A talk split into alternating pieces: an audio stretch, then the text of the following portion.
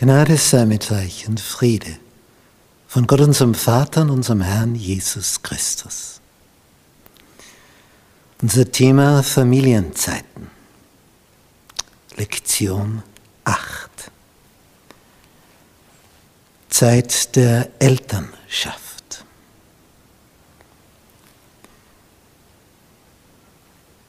Eltern werden ist nicht schwer, Eltern sein dagegen sehr hat jemand einmal gesagt. Sonntag.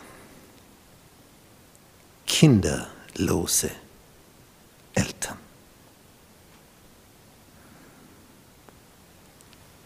Wir haben in der Bibel Geschichten, wo sich so Paare sehnen und sehnen und sehnen nach einem Baby.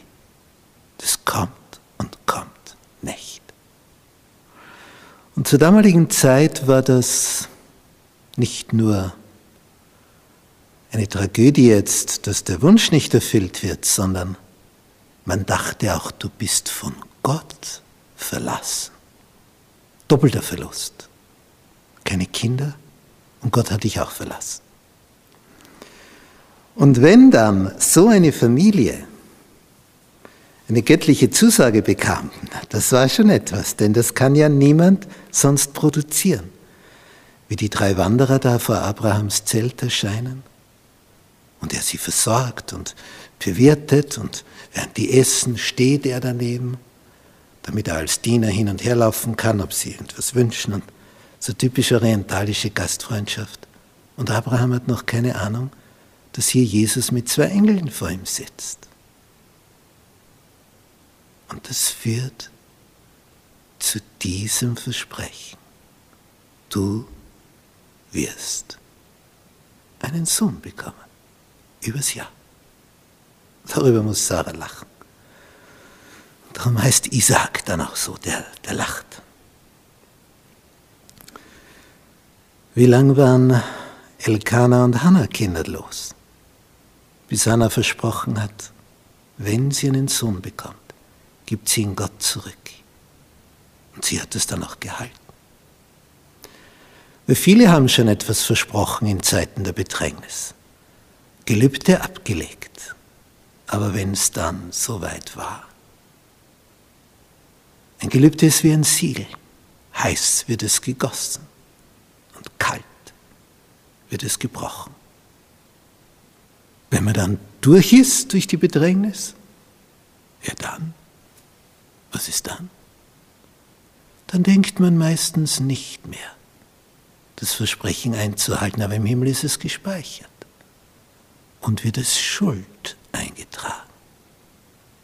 Gebrochenes Versprechen, gebrochenes Gelübde. Und dann Zacharias und Elisabeth, jenseits von allem, was man sich noch so vorstellen kann an Fruchtbarkeit alt und betagt. Und dann dieses Versprechen. Ein Sohn. Noch dazu der Vorläufer Jesu. Der Sohn wurde Johannes der Täufer. Und was sich in Familien abgespielt hat, wie bei Jakobs zwei Frauen, Lea und Rahel, die eine die Geliebte, aber kinderlos. Die andere die Ungeliebte, aber ein Kind nach dem anderen. In dieser Phase wird Rahel auf Lea eifersüchtig, obwohl sie die Geliebte ist. Aber die andere hat die Kinder. All diese kinderlosen Ehen, die anfangs kinderlosen Ehen, das war nicht einfach zu verkraften. Aber es kamen ganz, ganz besondere Gestalten heraus. Siehe Samuel. Siehe Johannes der Täufer. Und bei Rahel Josef.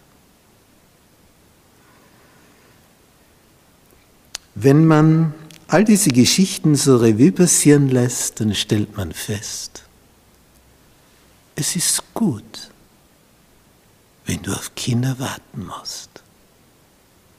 Denn diese Zeit des Wartens lässt dich reifen Du schätzt es dann ganz anders und erziehst entsprechend anders.